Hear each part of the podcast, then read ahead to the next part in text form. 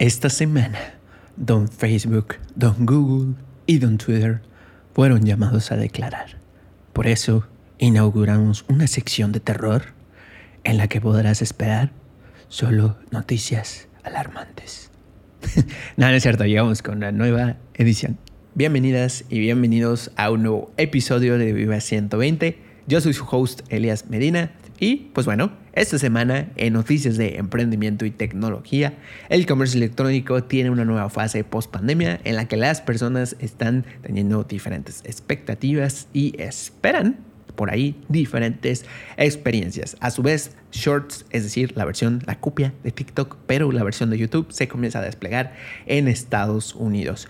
Y también tenía pendiente traerte la noticia de que los creadores de contenido de videos de YouTube que tengan visualizaciones de personas que están específicamente en Estados Unidos, ahora van a tener que declarar también impuestos por esas visualizaciones específicamente. De ahí te voy a dar más detalles al respecto para que si en dado caso tú necesitas hacer el alta, configurar tu cuenta, pues por ahí ya tengas el acceso a estos recursos y puedas hacerlo de manera exitosa. Y también me enteré de un niño emprendedor que hizo algo súper, súper genial. Ayudó a personas a que consigan agendar citas para vacunarse contra el COVID-19. Tiene 12 años y desplegó toda una serie de opciones con las cuales ha conseguido que muchísimas personas logren agendar su cita, personas mayores que ya han logrado agendar su cita gracias a su emprendimiento.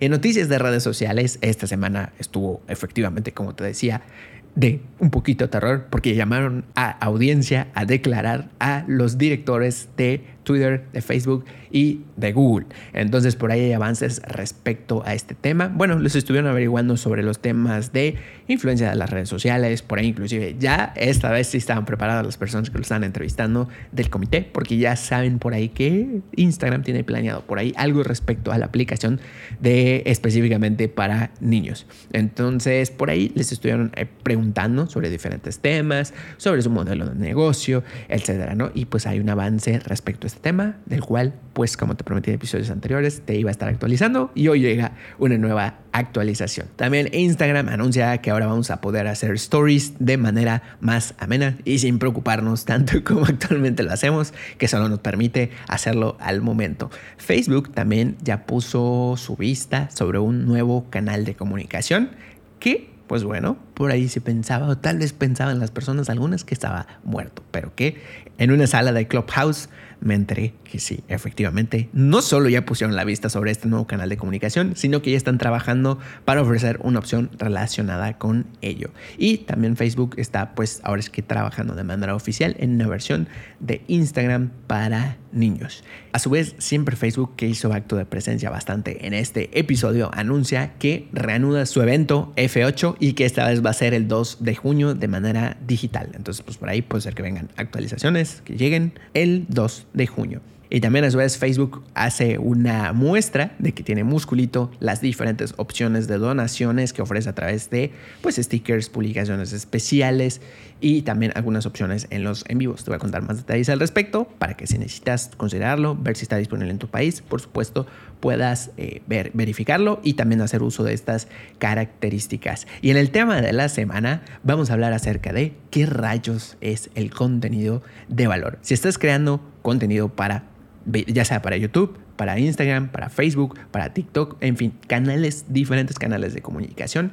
Por ahí surge la pregunta, ya sea que si es primera vez que lo estás creando, o sea, que estás haciendo este contenido de valor, o que si ya tiene tiempo que lo estás haciendo, pero te sigues preguntando qué es contenido de valor, vamos a desmenuzar qué exactamente es para qué sirve y también vamos a hablar de los diferentes tipos de contenido que las personas pueden apreciar de tu marca para que te puedas inspirar no solo en tu marca, sino en otras también similares a la tuya e inclusive de diferentes giros para que puedas contrastar y decir, ok, perfecto, tengo que hacer estos ajustes o está bien lo que estoy haciendo, solo debo continuar. Y pues bueno, de eso vamos a hablar en el tema de la semana. Y en la app o recurso de la semana vamos a hablar de una aplicación que te ayuda a tener de manera súper fácil y sencilla en un solo lugar toda tu información de las diferentes actividades que realizas. Es decir, si haces ejercicio, meditación, respiraciones, si haces agachadillas o diferentes tipos de entrenamiento, ya sea directamente en tu teléfono móvil o con diferentes dispositivos wearables que sean, no sé, reloj, bandas, etcétera, básculas eh, o inclusive si es sin ninguno de estos dispositivos, pero directamente con tu teléfono móvil, esta aplicación lo que te hace, o más bien lo que te ayuda, es que puedes centralizar en un solo lugar toda esa información. Y si cambias de móvil, de digamos de Android a Android, puedes cambiar. Si cambias de Android a iPhone, también puedes cambiar esa información y tenerla en un solo lugar. Así pues puedes llevar el conteo súper fácil de todos los pasos o todas las eh, calorías o entrenamientos que estás realizando en el día a día. Esta aplicación es Google Fit y te, y te voy a dar más detalles al respecto. Entonces, hoy viene un episodio lleno de novedades, de actualizaciones y por supuesto ya sabes cómo comenzamos cada nueva edición con un bienvenidas y bienvenidos.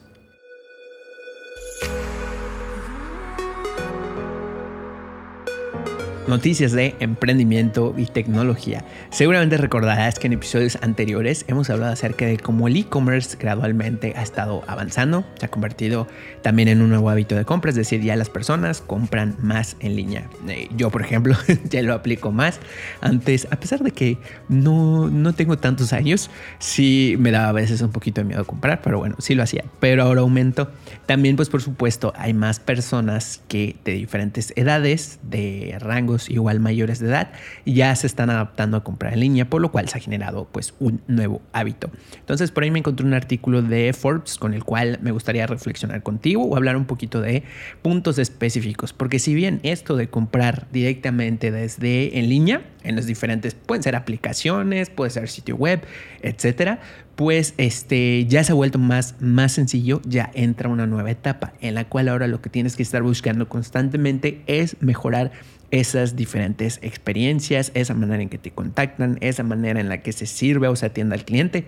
Porque, pues bueno, y de hecho es igual hablamos en, en otro episodio, que ahora pues si los puntos de contacto físicos fueron reducidos a prácticamente nada, pues ahora quiere decir que los digitales son todavía más importantes porque son el único momento en el cual tú puedes interactuar con la persona que te esté eh, comprando, que te esté enviando un mensaje, que te haga un comentario. Es decir, todos esos, puntos de interacción digitales se vuelven todavía más importantes. Y ahora, en este artículo específicamente, ¿de qué hablan? Primero que nada, pues de la penetración del e-commerce. Es decir, ya ahora marcan, bueno, indican por ahí en este artículo que ya son 10 millones de latinos que compramos online Y que específicamente hay unos puntos en los cuales ya cada vez le estamos dando más relevancia, ahora sí que desde el lado de compradores. Por ejemplo, el cliente al centro de todo. Esto quiere decir que las personas están buscando que se les atienda a través de diferentes canales. Y no solo diferentes canales, sino que si comienzan, por ejemplo, con un comentario en Instagram, con un este, comentario en Facebook, a lo mejor esperan que, bueno, pues te envío un mensaje en Instagram, a lo mejor vi un video en TikTok o a lo mejor vi un video, no sé, posiblemente hay en Estados Unidos también en Snapchat y si yo te envío WhatsApp, pues espero que me des seguimiento por ahí, si yo así lo decido, ¿no?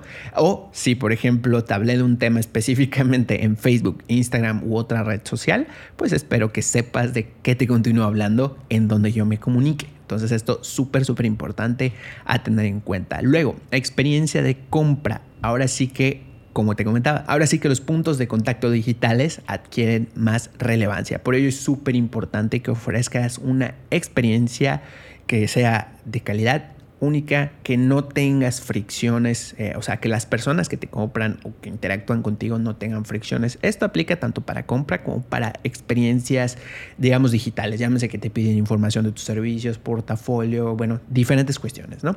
Y también está la estrategia mobile, o sea, otro de los puntos que hay que tener en cuenta. Entonces, pues aquí lo que comentan es que llama la atención que los hábitos de consumo sean directamente desde los dispositivos móviles. De hecho, analizando un estudio de Data Reportal y HotSuite, ahí ya se, eh, ya se ve reflejado que totalmente ahora las interacciones, las compras, navegación son meramente digitales. Y bueno, entregas en tiempo y forma pues su nombre lo dice, ¿no? Aquí toca un punto súper importante en la experiencia de cómo compran, de cómo reciben el producto, de cómo, inclusive es más, de hecho, ya no un poquito más allá, ahora sí que fuera de este, digamos, artículo, eh, también la experiencia, cómo lo desenvuelven, cómo abren el artículo, cómo está diseñado, qué interacción tienen con el producto que están recibiendo, súper, es súper, súper importante.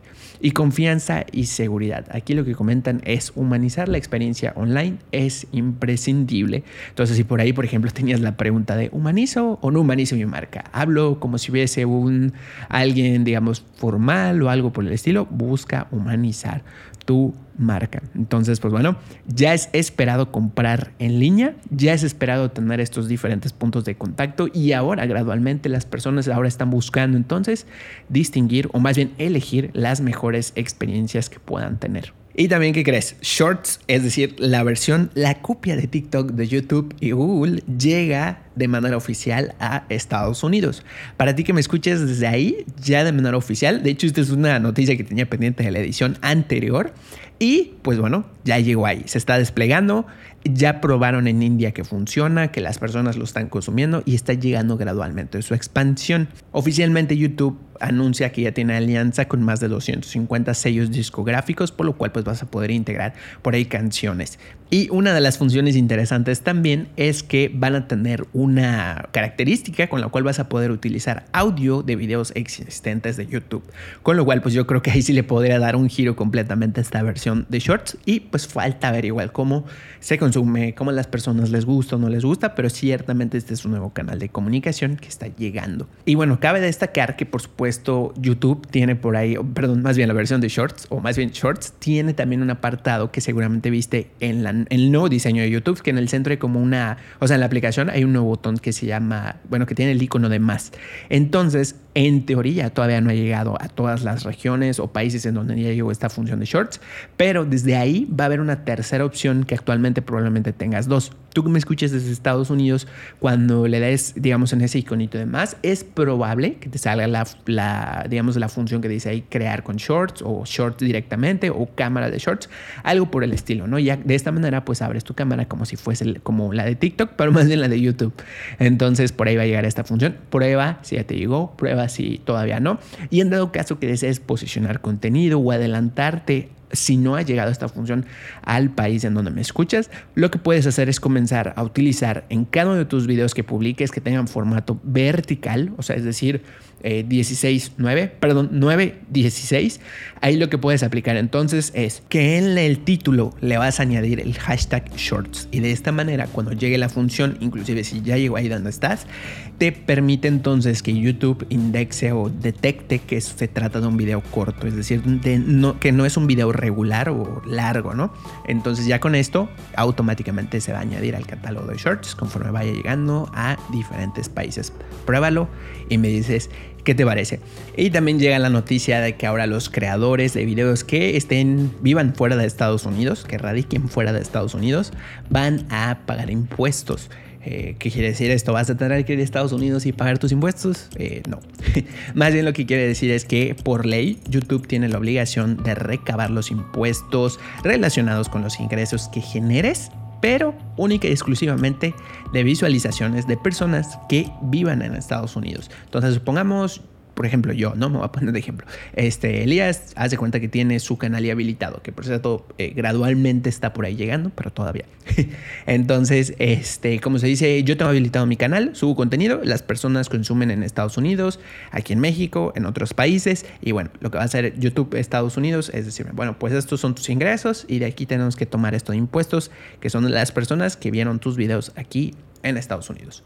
Y pues bueno, de esa manera lo recaban. ¿Qué tienes que hacer? Bueno, esto aplica para creadores que ya monetizan su canal, es decir, si todavía no monetizas, pues todavía no te aplica, digamos, esta opción. Y específicamente son los ingresos eh, que se monetizan desde los anuncios, es decir, de esos que se despliegan en los videos, desde YouTube Premium, desde la función de Super Chat, de Super Stickers y también las membresías del canal. O sea, de todo tienen que recabar eh, estos ingresos o estos impuestos YouTube. ¿Qué tienes que hacer en caso de que desees configurarlo o dar de alta para que ya tengas en orden todo este, pues esta documentación? Si estás ahí en Estados Unidos, accede directamente a la AdSense y por ahí vas a tener un apartado en el cual vas a poder configurarlo.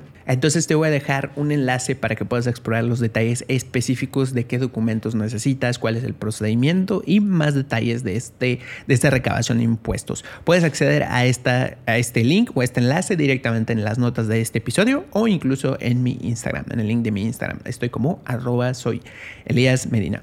¿Y qué crees? En otra noticia, me enteré de un niño súper genial, niño emprendedor que ayuda a personas mayores a agendar citas para vacunarse contra COVID-19. Entonces dije, esta noticia está súper, súper interesante. Es un niño que tiene 12 años y que en Estados Unidos, bueno, se llama Sam espero pronunciarlo bien, Sam Kush, Sam Kush, algo por el estilo, es que nunca había escuchado este nombre.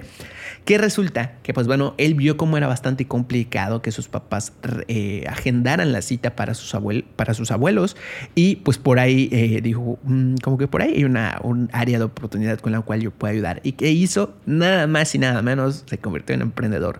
Montó su sitio en Google, directamente en Google Sites por ahí lo, ¿cómo se dice? Lo combinó con una serie de información, o sea, como de, oye, si tienes, por ejemplo, estos, estas características o cumples estos requisitos, eh, no sé, te puedes vacunar o llena el formulario que está aquí.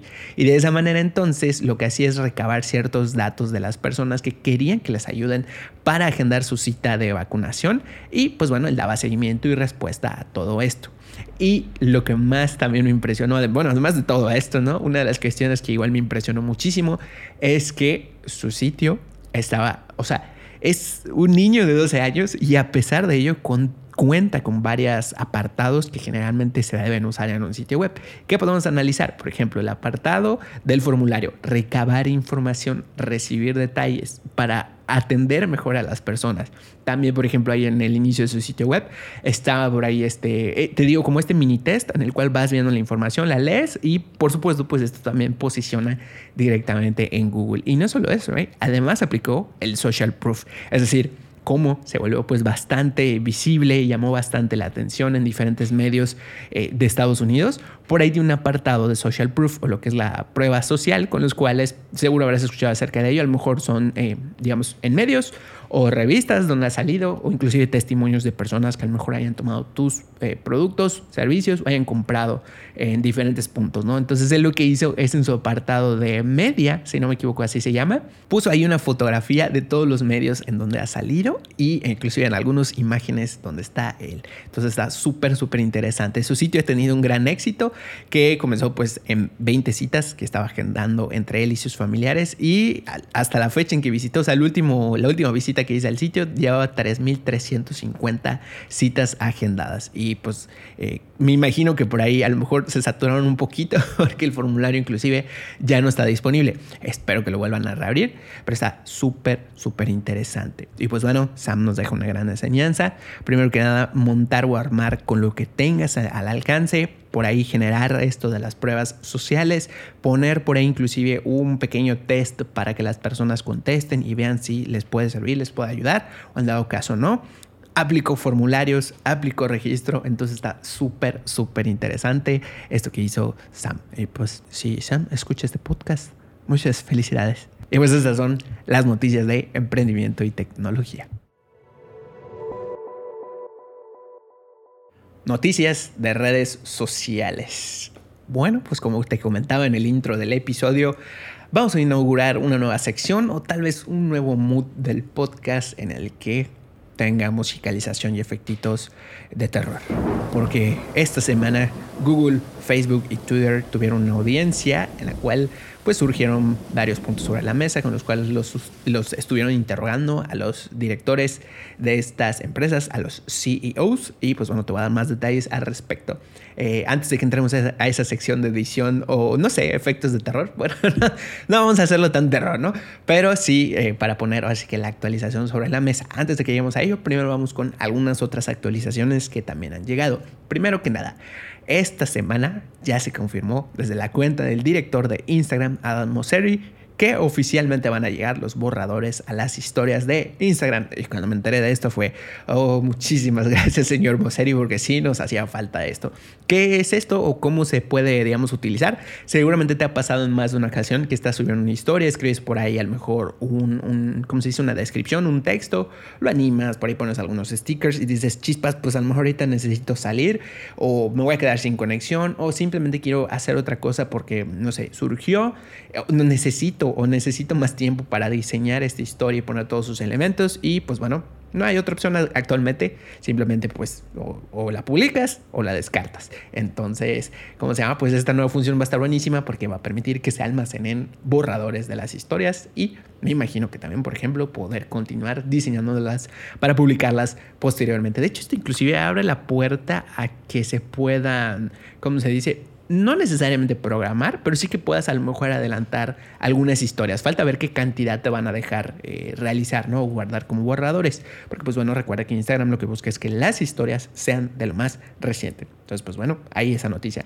Y Facebook también ya puso la vista sobre un nuevo canal de comunicación. Seguramente, como habrás visto en mi Instagram, te comentaba un poquito al respecto de cuál es el siguiente canal al cual le debes prestar atención. Es decir, por ahí hablamos, ¿no? De en diferentes momentos, ya sea en historias o en cursos, te he hablado acerca de los famosos siete canales de comunicación. Entonces, si estás considerando abrir uno nuevo, tienes a lo mejor los recursos para generarlo o si estás planificando un futuro abrir un nuevo canal de comunicación, ¿qué crees? Facebook ya puso la vista en este nuevo y específicamente es los newsletters, así es, las suscripciones por correo electrónico, por email.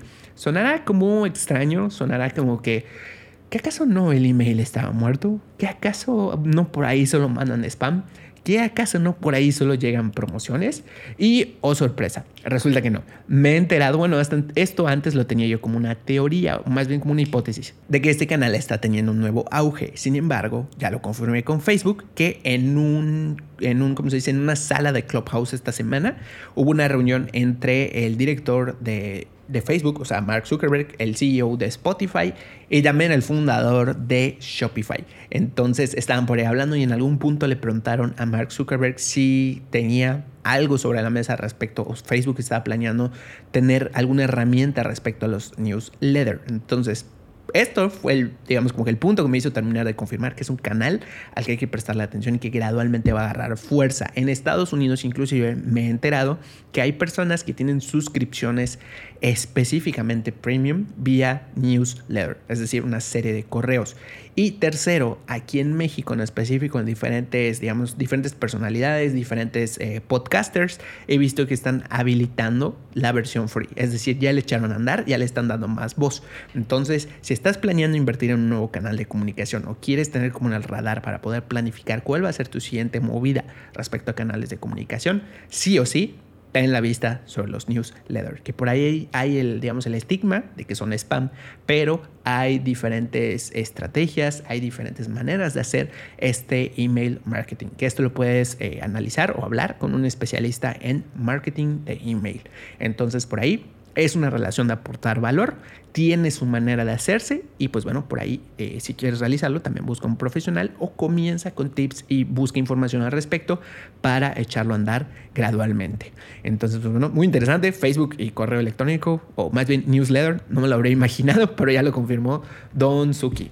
Y bueno, Facebook de manera oficial, bueno, más bien la empresa Facebook en su división de Instagram soltaron esta semana la super mega noticia de que oficialmente están trabajando en una versión de Instagram para niños. Así es, no lo podía creer cuando lo estaba yo escuchando. Bueno, más bien fue leyendo, porque la primera vez que lo, que lo confirmé fue en una historia precisamente del director de Instagram, donde alguien le preguntaba al, respecto de, si no mal recuerdo, una, si tiene una aplicación o algo pensado sobre eh, una aplicación para niños, porque pues ya ves que han llegado estas actualizaciones de que ya no permiten enviar mensajes desde adultos que no sigan a la cuenta de, eh, digamos, de los adolescentes estén y hay cambios, ¿no? Entonces le preguntaban por ahí a oye, pues eh, hemos visto que han hecho estos movimientos, ¿piensas sacar una aplicación de para niños? Y pues por ahí confirmaba Moserry que sí. Y esta semana, pues Facebook, con lo mismo de la audiencia que tuvo eh, Mark Zuckerberg directamente con, eh, con un comité en Estados Unidos,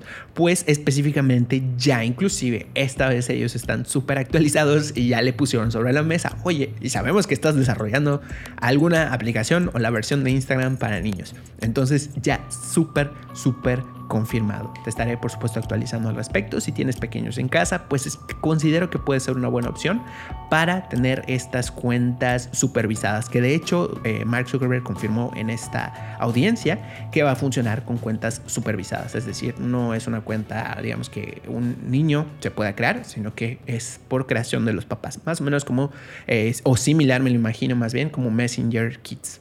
Y bueno, pues ahora sí, la sección de terror.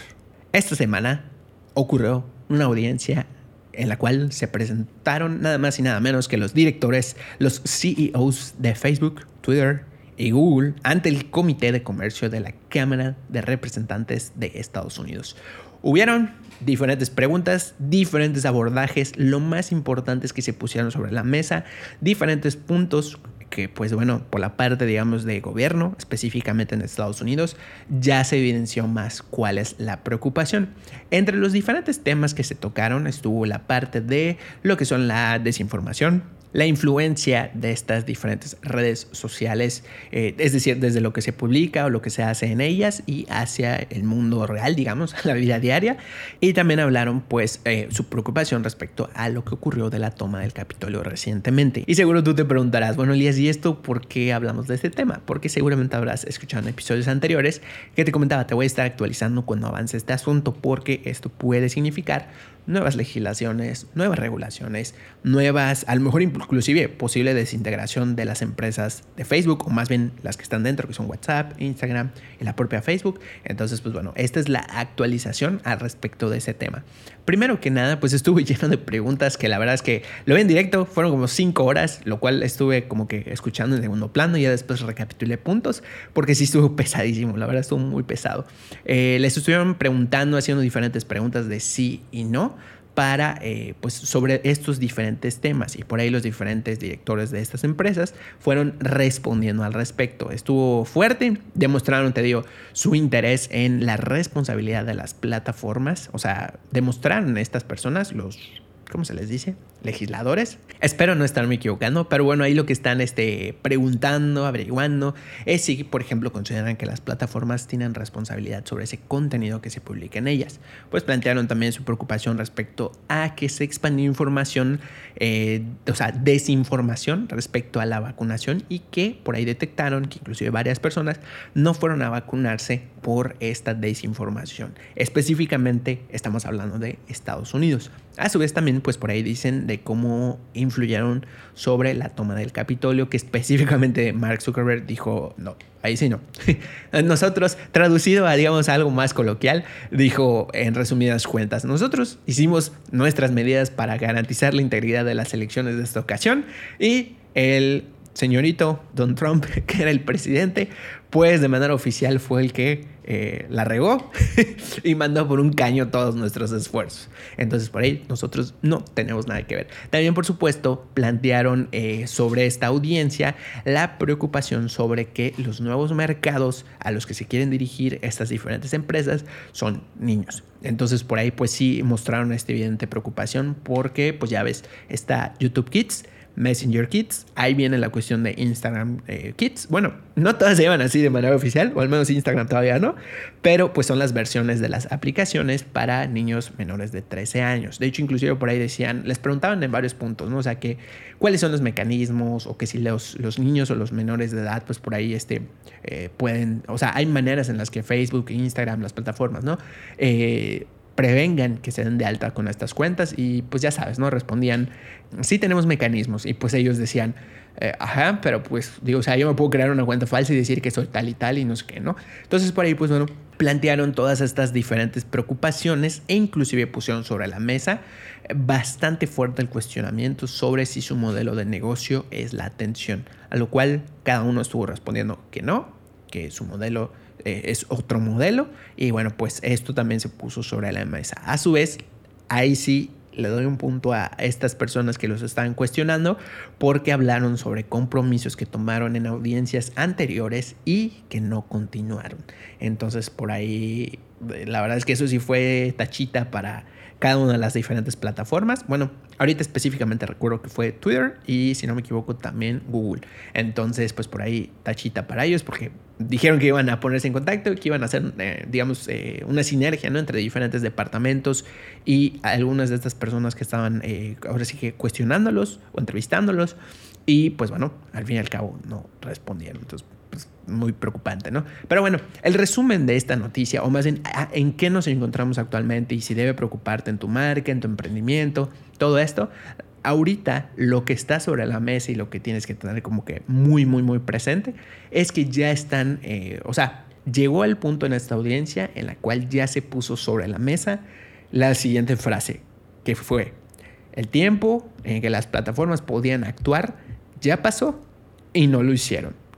Y por lo que ahora estas personas buscan legislar, o sea, el comité busca legislar al respecto. Es decir, ya ustedes no hicieron nada, nosotros vamos a hacer algo al respecto. Y también, pues, este respecto es referente a la a que buscan reformar la sección 230, que es esta que no, o sea, que por ley esta sección dice que las plataformas no tienen responsabilidad sobre el contenido que se publica en ellas. Entonces, pues bueno, puntos a tener en cuenta para esta resolución, para esta división, esta es la actualización. Esto es lo que está sobre la mesa, lo que les preocupa a las diferentes partes, lo que pues bueno, unos no cumplieron otros sí cumplieron. Y lo que sigue pues es que continúe este proceso. Probablemente ya lo que se ve más cercano entonces es que a lo mejor legislen esta ley y hagan modificaciones que responsabilicen a cada una de las redes sociales de lo que se publica ahí o a lo mejor que tengan otras nuevas medidas. Inclusive hablaban por ahí de que si consideraban algunas plataformas tener como que una participación, digamos, como que en algún eh, puesto o, algo por el estilo, que hubiera una colaboración entre el gobierno y directamente las empresas. Entonces, pues por ahí está diferente eh, actualización. Todavía falta para esto, pero está al pendiente y por supuesto te voy a estar actualizando al respecto. Uno de los puntos más curiosas que me llamaron la atención, me dieron risa culposamente, fue que mientras estaba la audiencia, como todas las preguntas fueron de sí, no, sí, no, o sea, respóndanme con sí o con no, lo cual yo personalmente, opinión personal, pues pienso que no puede definir suficiente una respuesta, es decir, es muy vago. Pero bueno, eh, esta fue la definición de la audiencia, les decían, respóndanme con sí o no a tal y tal. Y Facebook, o sea, Don Suki, Don director de Google y Don director de Twitter, solo decían, eh, o sea, les decían, respondan sí o no, y se iban de largo con otra respuesta y le decían, no, le dije que me responda que sí o no. Y así que va el siguiente, le pregunto al siguiente y así, ¿no? Entonces algo curioso que salió, no debería darme risa, te digo, pero sí me dio, es que mientras estaba la audiencia, el director de Twitter, eh, Jack Dorsey, publicó en su Twitter directamente una encuesta en la cual ponía el signo de pregunta y ponía ahí debajo sí o no. Entonces, literalmente como una encuesta, ¿no? Y pues bueno, ahí luego en la audiencia le dijeron, oye, usted acaba de publicar esto, ¿qué onda? Y ya pues como que medio se dijo, ahí sí me vieron, ¿no? Y ya, pero bueno, punto curioso nada más. Y Facebook oficialmente anuncia que va a llegar su F8 el 2 de junio. ¿Qué es este F8? Es un evento exclusivo para desarrolladores que puedes ver si deseas también, eh, por supuesto, sumarte. Y generalmente pues trae novedades y nos da una vista de hacia dónde plantea dirigirse Facebook. Pues este evento se había, digamos, pausado y ya lo reanudan este año que va a ser de manera digital, lo cual pues antes era solamente presencial. Y generalmente pues como te digo, traen a veces eh, novedades, voy a estar contando si llegan actualizaciones cercanas para Facebook e Instagram e inclusive sus otras adquisiciones de Don Suki. Entonces pues bueno, esta es la noticia respecto a este nuevo, bueno, a este evento digital. Y pues desde Facebook informan que han recaudado 5 billones de dólares en donaciones a través de las diferentes opciones que ofrecen. Entonces pues por ahí muestran el musculito para que si tú consideras que requieres hacer esta, dona, esta, ¿cómo se dice? esta recaudación de donaciones, pues por ahí lo tengas en cuenta. Es decir, lo que están diciendo, traducción literalmente, miren, emprendedoras, emprendedores, tenemos musculito, esto está funcionando, utiliza nuestras diferentes opciones para hacer donaciones si lo necesitas. De hecho, inclusive ponen por ahí diferentes ejemplos, diferentes casos de cómo han hecho esta recaudación e inclusive por ahí los montos. Entonces está eh, interesante. Esta, digamos, opción de recaudar donaciones, pues está disponible en diferentes maneras, que pueden ser, hay opción en algunos en vivo, hay opción mediante sticker y hay opción mediante publicaciones que tienen como un botón especial en Facebook. En fin, son diferentes opciones. Están disponibles en Estados Unidos, están disponibles en otros países y específicamente para ti que me escuchas desde México, es decir, aquí donde yo también estoy, no hemos oído mucho hablar de este tema porque todavía no ha llegado estas diferentes opciones. Pero en caso que tú me estés escuchando desde un lugar en donde ya esté disponible estas opciones de donaciones, pues nada más como que ya lo puedes tener en cuenta, que por ahí va marchando, ya va agarrando musculito y está funcionando. Y también sobre todo, pues puedes entrar a la página de Giving Together. Te voy a dejar el enlace para que eh, revises los casos, revises los ejemplos y también puedas consultar si está disponible en tu país. De hecho, de estos ejemplos te puedes inspirar bastante para, si en dado caso tú deseas eh, desplegar o anunciar una donación, una recaudación de fondos, pues puedas hacerlo, inspirarte de otras cuentas. Recuerda que te dejo el enlace para que puedas acceder a la disponibilidad y también a la página de estos eh, diferentes casos de quienes ya lo han realizado en el link de las notas de este episodio o directamente en mi Instagram, arroba Y con esto cerramos las noticias de redes sociales. Venga, y ahora vamos con el tema de la semana, que es ¿Qué rayos es el contenido de valor? Seguro habrás escuchado, si, bueno, es primera vez que te topas con esta palabra o anteriormente ya lo habías escuchado y ya estás generando un tipo de contenido de valor, pues cabe destacar que muy probablemente te preguntes, ¿realmente este contenido que estoy haciendo, que estoy entregando en mi Instagram, en mi podcast, en YouTube o en, en los canales de comunicación en donde estés publicando tu contenido, tal vez todavía te preguntes o tengas esa espinilla sobre si realmente es contenido de valor para las personas que te están siguiendo. Entonces, primero cabe destacar que valor es algo bastante eh, subjetivo, ¿no? Para quién es valioso ese contenido o eso que tú estás publicando. Vamos a ver diferentes puntos para que tú identifiques si efectivamente ya estás creando algún tipo de contenido de valor o si de casualidad todavía te encuentras creando contenido que sea específicamente de venta, de promociones, de compra mi producto o de compra mi servicio. Entonces, por eso el tema de la semana es qué rayos es contenido de valor. Primero, quiero que recuerdes conmigo una, ¿cuándo fue la última vez que estabas en TikTok, en Instagram, en Facebook, en YouTube o otra red social que te encante y que hayas visto alguna publicación, algún video que sin ser anuncio específicamente, es decir, contenido o publicaciones o videos que salieron de manera, digamos, orgánica o porque tú ya los sigues.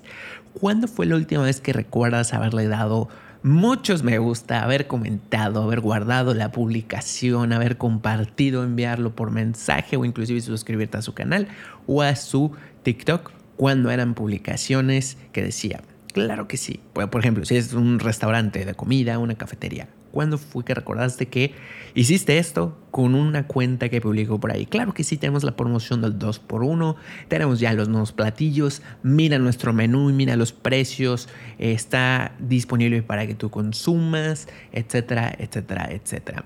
O inclusive, a lo mejor te topaste con a lo mejor algunas cuentas de maquillaje o cuidado de la piel que dijeran, ya salió mi nueva línea de productos, cómpralo, aquí está el catálogo, descarga mi catálogo, te va a encantar porque están en este precio y son de su alta calidad o inclusive tal vez cuentas de fitness, de deporte, de salud, de bienestar, que por ahí dijeran, no, pues yo te recomiendo que compres estas pesas, este jugo, esta, este, ¿cómo se dice? Este licuado porque están a este precio, a esta promoción, este, si compras este paquete, etcétera, etcétera. O inclusive, tal vez la, ¿cuándo fue la última vez también que recuerdas haber visto alguna cuenta de muebles de diseño o de decoración de casa? Y que justamente la misma dinámica, precios, características, eh, compra, compra, promoción, aquí está, ya llegó el nuevo catálogo. Es más, seguro ya ahorita que estás escuchando todas estas palabras, tal vez ya, te sientes así como irritada o irritado porque dices, estos son promociones y ¿qué te vienen a la mente? Están haciendo el inconsciente. Recuerda qué sentiste en esas ocasiones. Están tratando de venderme. Y ahora viene la siguiente pregunta. ¿Cuándo fue la última vez que recuerdas que después de haber visto todas estas publicaciones, videos, este, sí, publicaciones como tal en, estas, en estos diferentes canales de comunicación, ¿cuándo fue que de todas esas, esas ocasiones, recuerda, siendo contenido que te salió porque lo sigues o este, como se dice, o porque te sugirió Instagram o alguna otra red social ese contenido, es decir, no pagado. ¿Cuándo fue la última vez que a través de esas promociones, de esos precios, de todo eso que te salía, fuiste a la cuenta y le diste me gusta, fuiste a la cuenta y le diste seguir o guardaste ese producto o fuiste y dejaste un comentario increíble porque te gustó lo que viste? Muy seguramente tu respuesta es nunca o en una o dos ocasiones. Pero entonces ahora te invierto la pregunta. ¿Cuándo recuerdas haber ahora sí seguido a cuentas de estos mismos giros? ¿Por qué las seguiste? Si eran de maquillaje, seguramente te ofrecieron algún tipo de tip. Si era de comida eh, o restaurantes o cafetería, etcétera. ¿Cuándo fue que les diste me gusta? ¿Cuándo fue que les comentaste algo? A lo mejor cuando mostraron un, un video sin que sea promoción cuando o sea, mostraron fotografías bonitas del platillo, personas comiendo, sin decir ninguna promoción ni nada por el estilo, o inclusive cuando en algún punto cuentas relacionadas con comida, con café, etcétera, te dieron tips a lo mejor sobre cómo preparar tu café desde casa o cómo tener ciertos tips de cuidado para que tu comida se conserve, para que mantenga el sabor, para que el café a lo mejor no se oxide, no se humedezca. ¿Cuándo? Seguramente recuerdas más cuentas que ahora te vienen a la mente y dijiste, ese buen tip me sirvió de maquillaje, ese buen tip de ejercicio me sirvió, me ayudó muchísimo este contenido de fitness o deportivo o de yoga o de meditación porque me ayudó a comenzar a hacer mi ejercicio y recuerdo haber seguido a esta chica o a este chico porque fue algo que te ayudó, te aportó, en alguna problemática que estabas teniendo, o tal vez no problemática, pero sí algo que necesitabas saber, solucionar, te resolvieron esa duda, te orientaron. Entonces, preguntas que puedes comenzar a hacerte para identificar si actualmente ya estás haciendo contenido de valor por ejemplo, si es primera vez que vas a comenzar a hacer contenido de valor o empiezas a publicar o inclusive si ya llevas tu cuenta publicando en diferentes meses, años quizá y quieres volverte a plantear esta pregunta de ¿estoy haciendo actualmente contenido de valor? Muy bien, con estos primeros ejemplos ya seguro te empezaste a dar diferentes ideas de, ah, ok, perfecto, entonces sí ya voy identificando cuál es contenido de valor, cuál es valioso y cuál como que no. ¿Y por qué no lo he seguido, no? Entonces, primero, pregúntate, ¿es algo que alguien más apreciaría?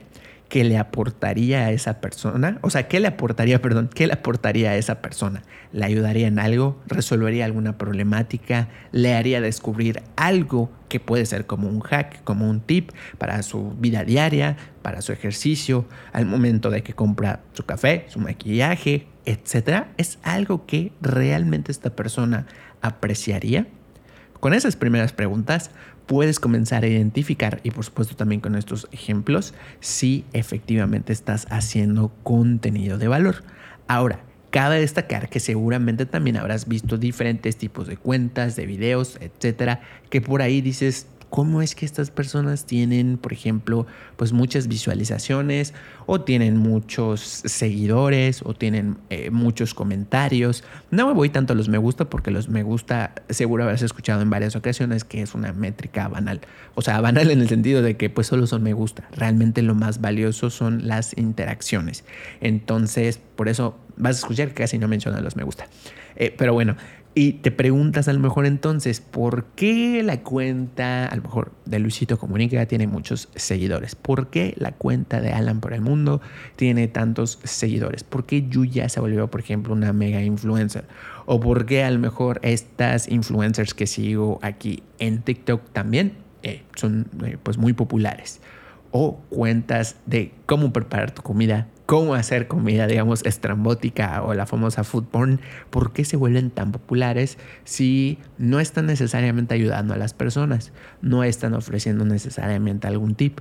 A lo mejor no están dando como un tipo de contenido educativo inclusive. Bueno, pues aquí vamos a entrar en qué diferentes tipos de maneras nosotros como personas, como humanos, expresamos lo que queremos, lo que nos importa, lo que nos es valioso. Y vamos a ir hablando justo efectivamente de cada uno de estos tipos de palabras que vamos a, que ya con ellas vas a comenzar a identificar también si lo que estás haciendo es contenido de valor. Primero que nada, comencemos con la primera palabra que es buen aspecto. Seguramente habrás visto diferentes cuentas de influencers, de personas, de famosos, que dices, ¿cómo es que tienen tantos seguidores, tantos comentarios? Eh, ¿Por qué las personas hablan mucho de, de esta cuenta? ¿Por qué?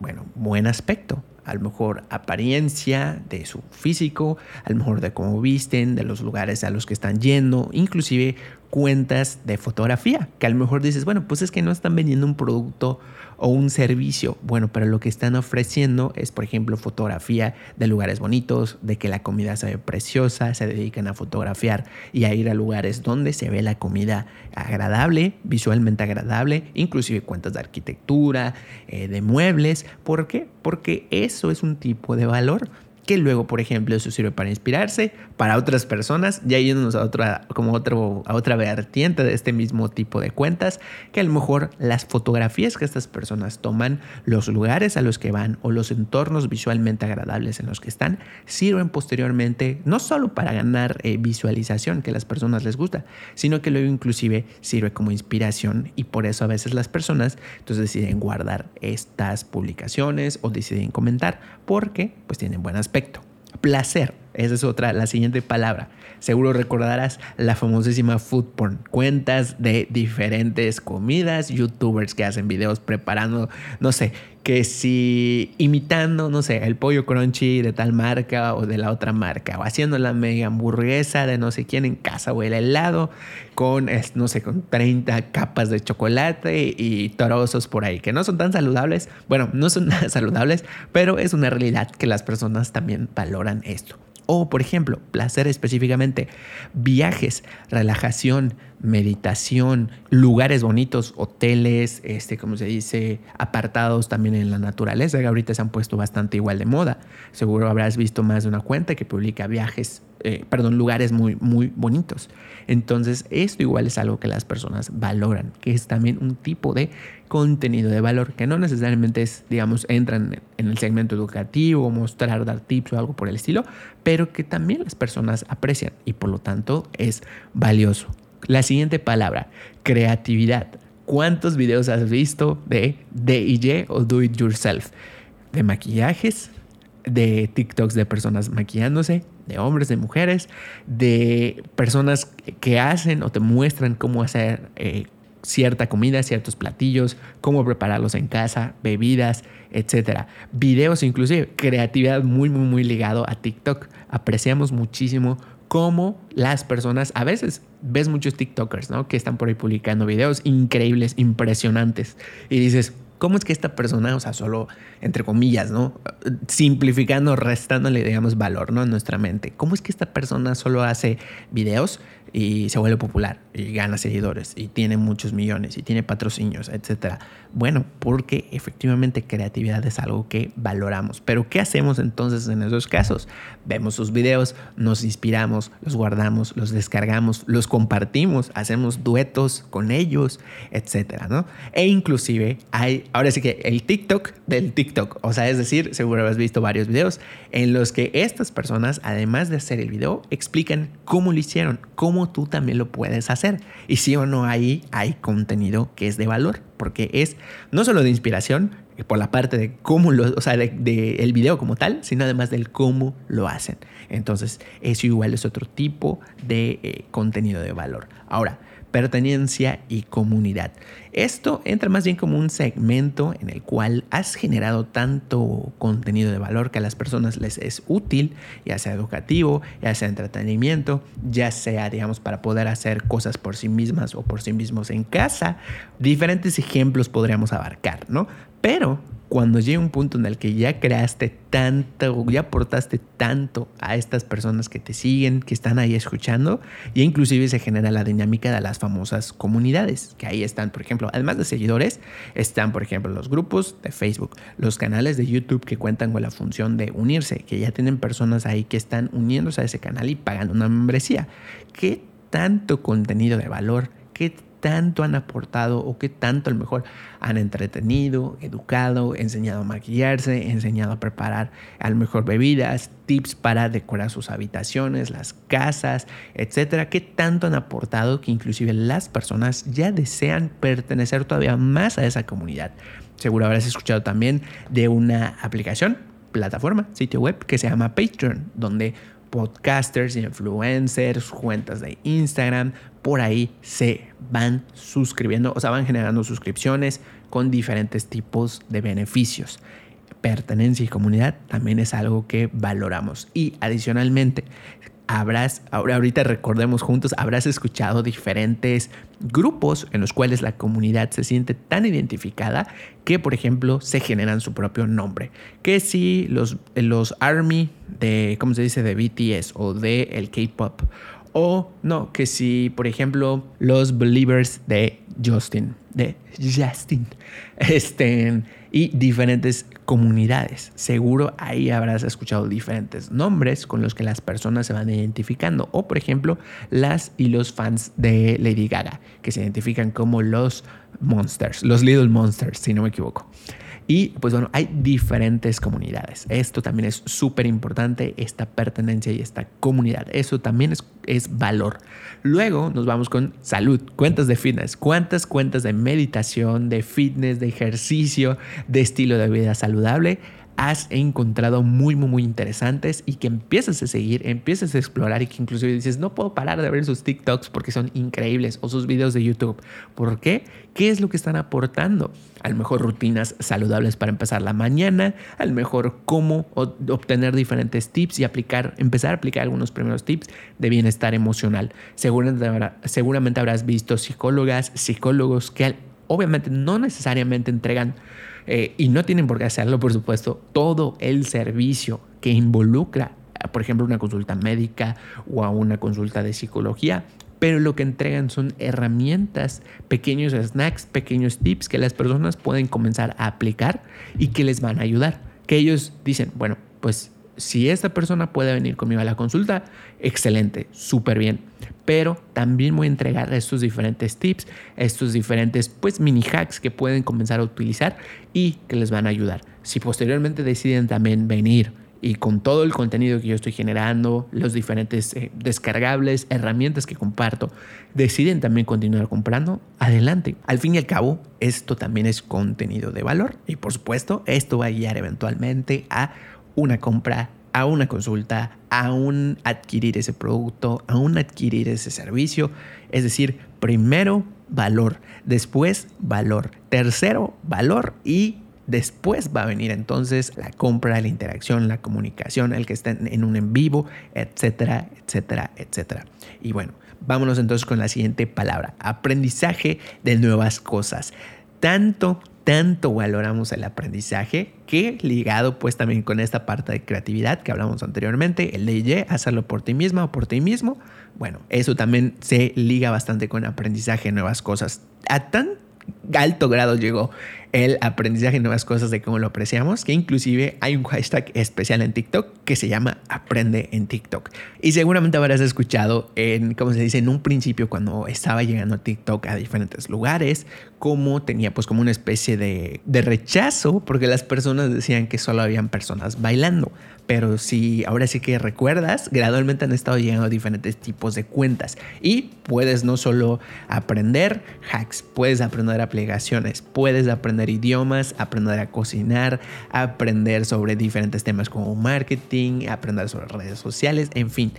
Aprendizaje de nuevas cosas es también valor, aporta contenido de valor. Y bueno, por aquí igual otra palabra que nos mueve mucho, que nos llena a las personas, es compasión seguro recordarás, videos de gatitos, videos de personas que regalan comida, nos genera esa ternura, nos genera esa compasión, esa empatía, inclusive este, personas regalando, no sé, alguna experiencia, mostrando, por ejemplo, a alguien. Ah, recientemente me recuerdo un poquito a los videos de la aplicación esta que animaba a familiares, eh, digamos, de fotos antiguas, muy antiguas, este, en cómo ahí está esa emoción, ¿no? Esa empatía. Entonces, pues todos estos tipos de palabras pertenecen a una lista fundacional que es parte de un libro maravilloso y genial que me encanta muchísimo, que de hecho igual te lo recomiendo. Te voy a dejar de hecho el enlace por si quieres este, consultarlo más a profundidad. Hay más palabras. El libro se llama Marketing. Esto es marketing, perdón. Y pues esta lista fundacional que tiene inclusive más palabras, habla de cómo nosotros las personas, los humanos, nos eh, expresamos, ¿no? Con qué nosotros identificamos nuestras nuestros sueños, nuestras metas, etcétera, ¿no? Y pues bueno, esto ahora sí, ya puedes comenzar a preguntarte si a lo mejor tú tienes una cuenta de entretenimiento, de viajes y dices, esto es contenido de valor. Sí, claro que es contenido de valor. Entregar un tip de psicología que a lo mejor, o de medicina, que a lo mejor no sea un, una consulta como tal, es contenido de valor. O sea, pasa muchas veces, ¿no? Que como profesionales en nuestra área o en lo que nosotros estamos haciendo, decimos, esto pues para mí es como una especie de, de tip muy chiquito, es algo como muy básico y muy elemental. Pero ese pequeño tip, ese pequeño hack, ese pequeño algo que tú hayas descubierto mientras estabas realizando tus actividades, por ejemplo, si estabas eh, maquillando, si estabas teniendo una, eh, ¿cómo se dice? Una asesoría, perdón, una consulta de terapia, de psicología, mientras hacías ejercicio, mientras cocinabas, mientras preparabas un platillo, etcétera ese tip que a lo mejor tú pienses es algo X, es algo, o sea, está padre, está genial, lo descubrí, pero a nadie le puede servir. ¿Qué crees? Ese pequeño tip que tú encontraste con experiencia o con lo que has aprendido es de gran valor para las personas que están ahí afuera y que te siguen. Entonces, muestra más ese contenido de valor resta, digamos, como que las partes de vender, vender, vender, vender, promoción, promoción, promoción, descarga, descarga, descarga, todo lo que lleve a que primero pidas antes de entregar este valor, pausalo o redúcelo y aumenta más ese contenido de valor. Entonces, pues bueno. Ah, bueno, sí, y también ahorita como punto final, seguro a lo mejor ya te preguntas, bueno, Elías, y entonces Perfecto, muy bien. Si esto ya sido contenido de valor, o me falta hacerlo, o sabes que ya voy a continuar haciéndolo, eh, le voy a meter ahora sí que más energía para avanzar todavía más, perfecto, excelente. Solo recuerda lo siguiente, gradualmente tienes que gamificar ese diferente contenido de valor para monetizar en un futuro.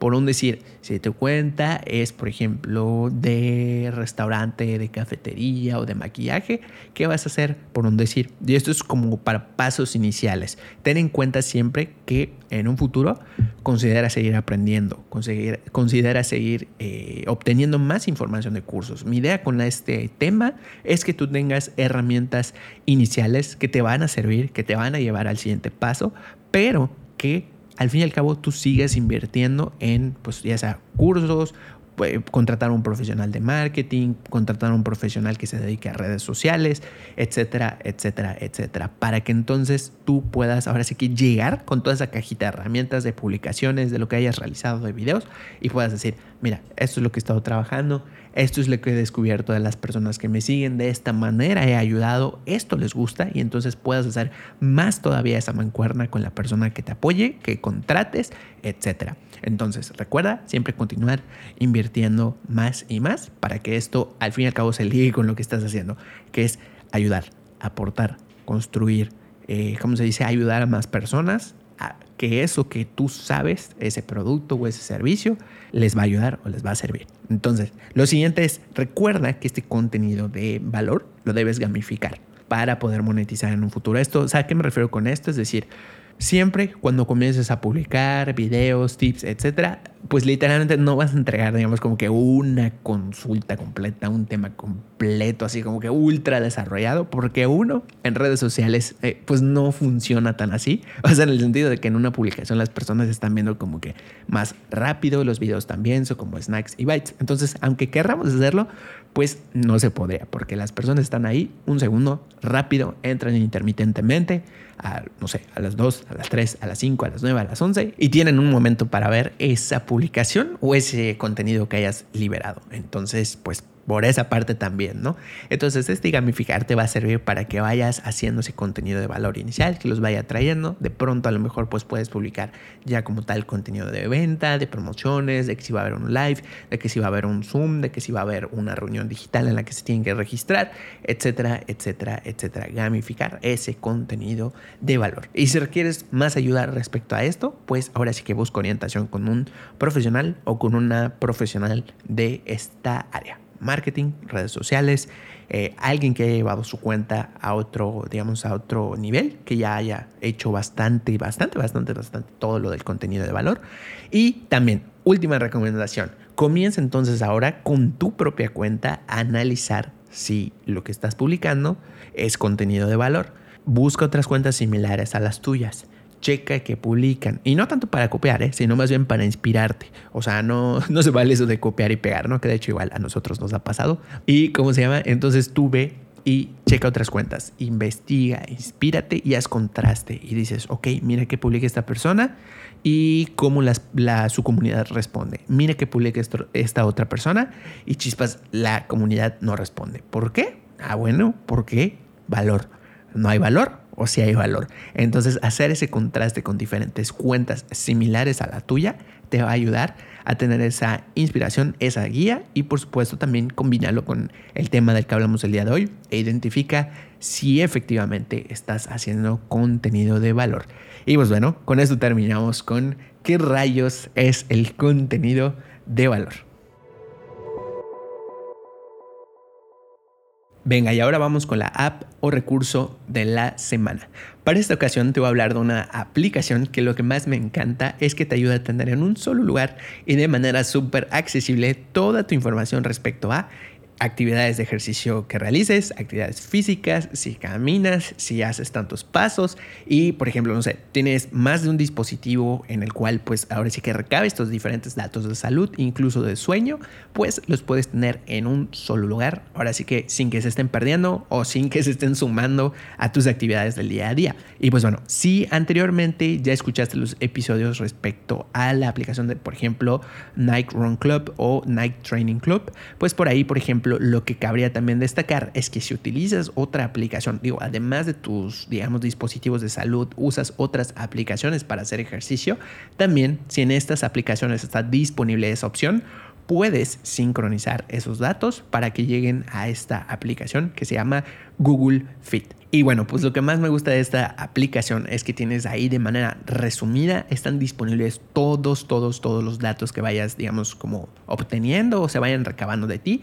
cuando haces diferentes actividades. De hecho, inclusive en esta aplicación de Google Fit, pues tiene por ahí diferentes opciones. Eh, tiene, por ejemplo, caminata, tiene, si no me equivoco, remo, ciclismo. Hay diferentes, diferentes opciones que te puede realizar el traqueo o inclusive si tú deseas registrar de manera, digamos, independiente que hayas medido eh, no sé, algún otro dispositivo que lo hayas como calculado, pues por ahí inclusive puedes ingresar estos diferentes entrenamientos y de esa manera puedes ver cuánta actividad has realizado durante la semana, así como en dado caso si tienes igual el registro tu dispositivo lo registra también, pues por ahí las calorías, que de hecho inclusive tiene una función con la cual automáticamente las eh, busca cómo calcular la aplicación. Yo lo he utilizado personalmente para centralizar mi información de mi banda de salud y también de, mi, eh, de mis actividades precisamente en, la aplicación de Nike Run. Entonces me ha funcionado bastante bien porque solo lo conecto de, digamos, de ahí en una de las opciones que tiene y con esto ya automáticamente se recaba la información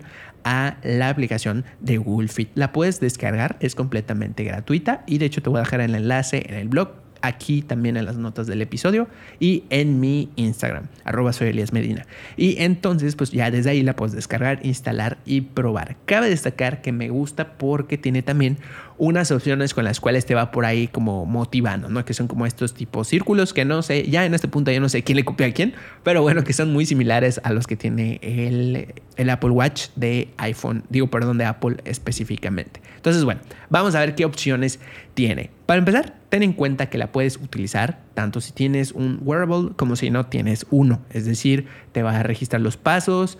haz de cuenta que no tienes un dispositivo, digamos, no sé, una banda, un reloj, etcétera, ¿no? Y quieres usar la aplicación, la puedes utilizar. Te registra los pasos, puedes registrar las actividades, como tiene igual la función del GPS, pues también puede detectar cuando estás corriendo, cuando estás en bicicleta, etcétera, ¿no? O inclusive te digo, puedes ingresarle la actividad que estés realizando, lo cual me encanta muchísimo.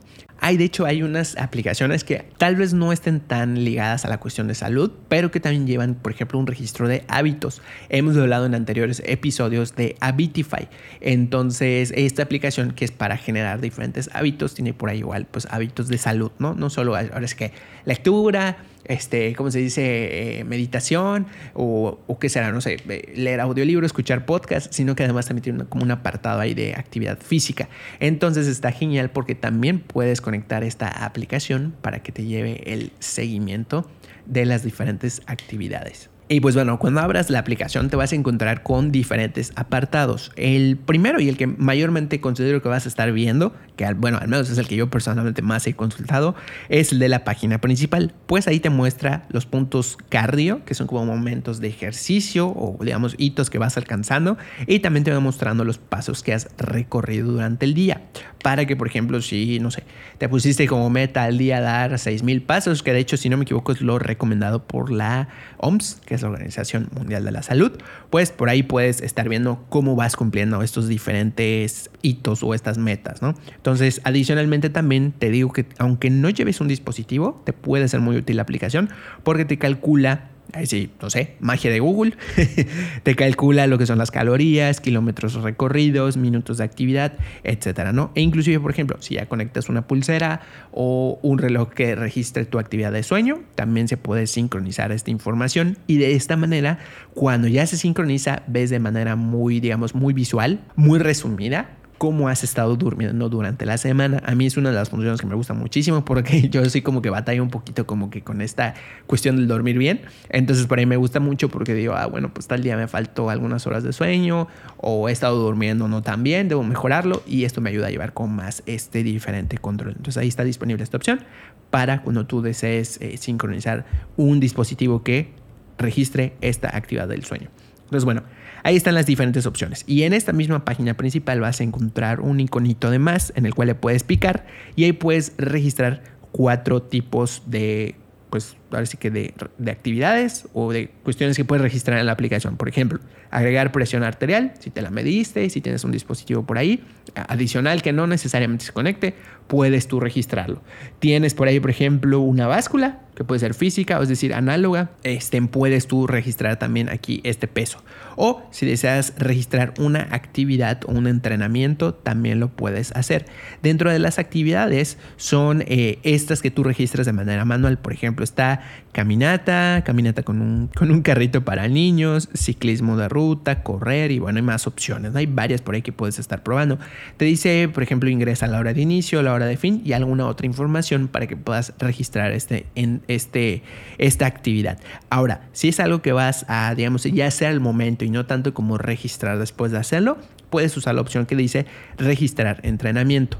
Y entonces ahí te da como una, un mapita, que es justo donde ya vas a, por ejemplo, en este caso, la opción que aparece es caminata. Entonces ahí le das iniciar caminata y automáticamente va registrando estas diferentes actividades. Dentro de las opciones que tiene, por ejemplo, está kitesurf, levantamiento de pesas, máquina de ejercicios, meditación. Y bueno, hay varias, varias opciones. También está running. Y bueno, pues por ahí está disponible como esta opción para que vayas registrando tus entrenamientos. Y ahora que estás en casa, pues también vayas como haciendo este diferente ejercicio Puedes hacerlo sin salir. Recuerda que está la aplicación de Nike Training Club y esa también la puedes utilizar para hacer ejercicio sin equipo en casa. Pero bueno, ahora el otro apartado que es el que tiene la parte, digamos, inferior también en esta aplicación es el de diario. Ahí que te va a salir información relacionada con cada uno de los entrenamientos que vayas realizando. Por ejemplo, si saliste a correr hoy, y ya lo registraste o ya se sincronizó de tu dispositivo, ahí va a estar disponible. Entonces vas a poder consultar en cualquier momento que tú lo desees. Ah, bueno, pues corrí tanto en tal día, o hice tanto ejercicio en tal día, o hice meditación